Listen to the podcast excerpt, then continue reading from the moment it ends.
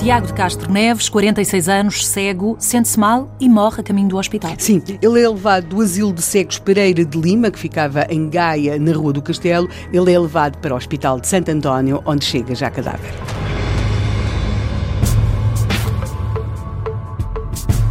Os pastéis do cego.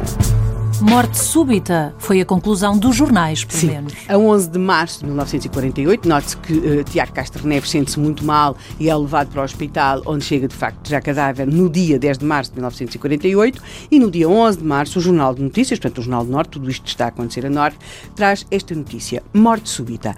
Foi acometido de morte súbita e faleceu a caminho do hospital Tiago de Castro Neves, de 46 anos, dia 20, e que presentemente se encontrava internado no asilo de cegos Pereira de Lima, na Rua do Castelo 1. O cadáver deu entrada no Instituto de Medicina Legal. As notícias de morte súbita, que eram nos anos 40, Eram 30, comuns. 20, 50, eram comuns. Às vezes algumas até diziam coisas como morte súbita dentro de um táxi. Portanto, davam este, este tipo de detalhes. Nem sequer era uma, uma coisa eh, que fosse rara ou até muito eh, típica de um determinado nível social. Aqui é claro que estamos perante um homem, um homem que estava internado num asilo.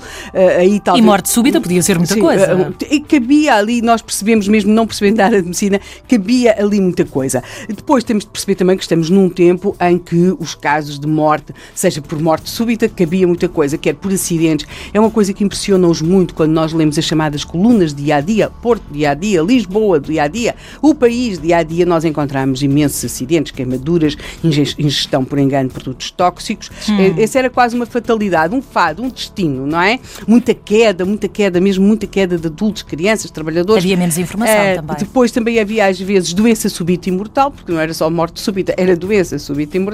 Ali já havia o lado da doença.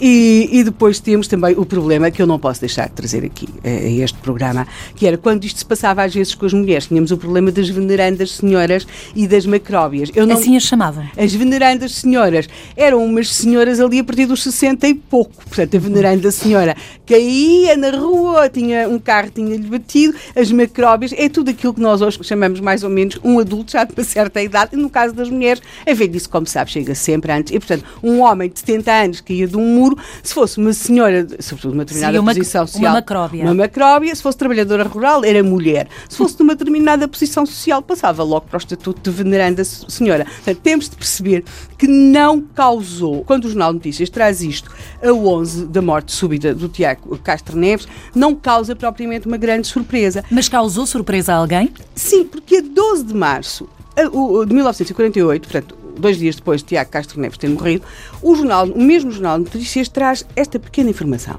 A Polícia Judiciária vai proceder a averiguações sobre a morte do internado do Asilo de Cegos Pereira de Lima de Gaia, Tiago de Castro Neves, de 46 anos, dia 20, caso que ontem noticiámos. Então Portanto, causou estranheza à Polícia Judiciária. há algo que de repente faz com que nós passemos de um caso banal de morte súbita para um caso de polícia. O que eu aconselho a que se fixe este número.